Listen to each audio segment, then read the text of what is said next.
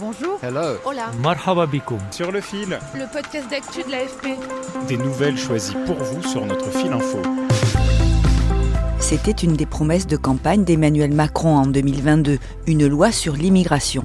Le Sénat, dominé par l'opposition de droite, a entamé les discussions le 6 novembre et le texte devrait être voté avant la fin de l'année. L'ordre du jour appelle la discussion du projet de loi pour contrôler l'immigration, améliorer l'intégration. Principalement axé sur le contrôle de l'immigration et la simplification des procédures d'expulsion des étrangers délinquants, ce texte enflamme la classe politique depuis des mois.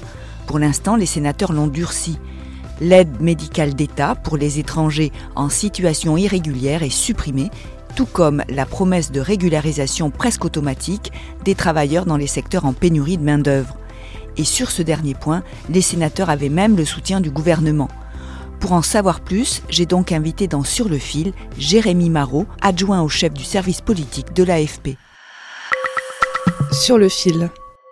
C'est la mesure la plus controversée du projet de loi présenté par Gérald Darmanin, le ministre de l'Intérieur. Pour 191 contre 138, le Sénat a adopté l'amendement de suppression de l'article 3 L'article 3 concerne la régularisation des sans-papiers dans les métiers en pénurie de main-d'œuvre, comme le bâtiment ou l'aide à la personne.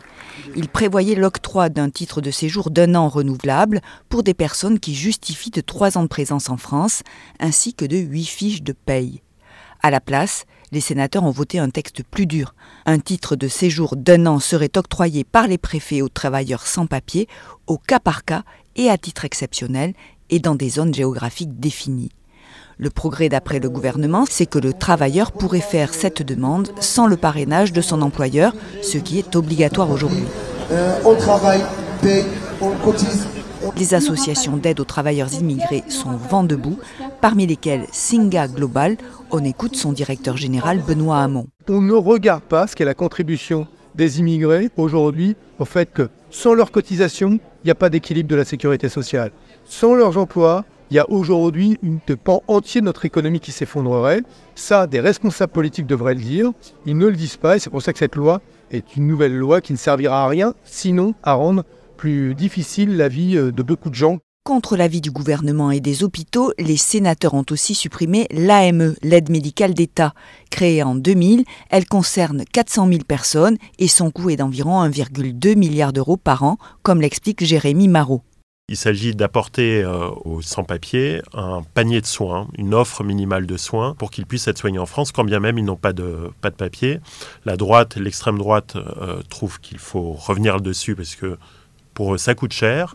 Et le gouvernement, la gauche, estime que ça présente des bénéfices aussi à long terme de garder ce, ces, ces soins-là, puisque euh, ça permet de prévenir les risques euh, épidémiques notamment. À la place, les étrangers pourraient bénéficier d'une aide médicale d'urgence qui ne concernerait plus que la prise en charge des douleurs aiguës, des maladies graves ou les grossesses. Les sénateurs ont aussi remis en cause le droit du sol. Les enfants nés en France de parents étrangers devront demander leur naturalisation. Elle ne sera plus automatique. Pour Jérémy Marot, l'esprit de ce texte est désormais clairement de faire la démonstration de la fermeté des autorités sur l'immigration. Il y a l'idée donc d'être plus ferme avec euh, les étrangers euh, délinquants, donc d'améliorer ces reconduites euh, à la frontière de ceux qui ont commis voilà des délits, des crimes sur le territoire. On sait que c'est quelque chose qui est assez difficile parce qu'il faut obtenir l'accord des pays d'origine. Ça donne lieu à d'intenses négociations voilà avec ces pays-là. Faire des lois sur l'immigration, c'est quasiment une figure imposée pour les gouvernements. C'est un peu comme les lois sur le terrorisme, en fin de compte, chacun essaye de s'en emparer, de montrer surtout qu'il occupe le terrain de politique nationale, euh, qui est pour beaucoup l'apanage de la droite et de l'extrême droite. Selon la droite et l'extrême droite, la situation actuelle crée un appel d'air qui favoriserait l'immigration clandestine. Pour Jérémy Marot, le gouvernement ne veut pas laisser à la droite le monopole du sujet. Je pense que voilà, c'est pour montrer qu'il s'empare de ce sujet-là. Il euh, faut voir aussi qu'il y a une échéance électorale qui se rapproche, qui sont les européennes, euh, où l'immigration fait partie des sujets de, campagne. Le RN caracole en tête des sondages d'opinion, avec quasiment 10 points d'avance sur la liste euh, de la majorité.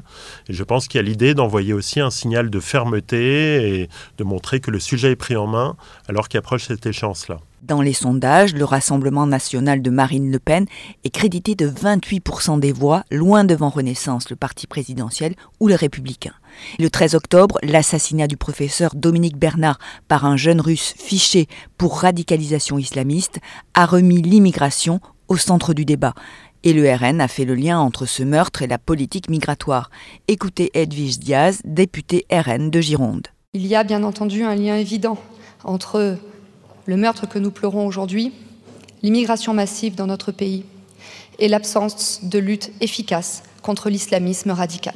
En présentant ce projet de loi, le gouvernement poursuit sa reconquête de l'électorat de droite, selon Jérémy Marot. Quand on fait le, compte des deux lois emblématiques de 2023, il y a une loi qui décale l'âge de la retraite à 64 ans, une euh, loi immigration qui se veut ambitieuse, est-ce qu'elle le sera à la fin?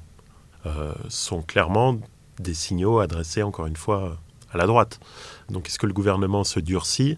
En tout cas, il envoie des signaux assez clairs à une partie de ces électorats-là. Mais y a-t-il vraiment un problème d'immigration? Et peut-on la réguler? Certains chercheurs n'y croient pas, parmi lesquels le démographe François Héran, titulaire de la chaire migration au Collège de France. Il y a toujours un danger à légiférer sous le coup de l'émotion, ça c'est sûr.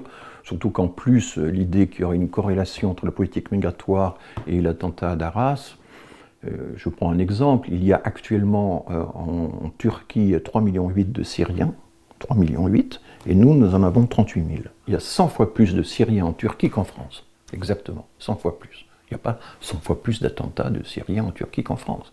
L'idée qu'il suffirait de réduire l'immigration pour réduire le danger d'attentats est absurde. Ils sont tellement dans leur surenchère, dans leur combat interne, qu'ils ne regardent plus le monde extérieur. Ils ne regardent plus les textes, ils ne regardent plus les réalités. Ils savent déjà tout et ils sont dans leur émulation interne.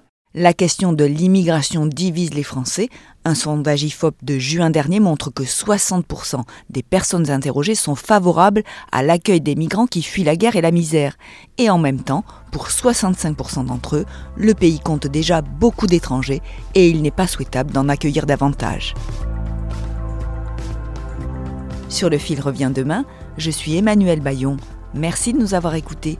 Si vous aimez notre podcast, abonnez-vous. Et une dernière demande. Nous avons créé un questionnaire pour en savoir plus sur vos goûts car on cherche à s'améliorer chaque jour. Alors remplissez-le, cela ne prend que 3 minutes et va beaucoup nous aider. Je vous laisse le lien dans la description. À bientôt!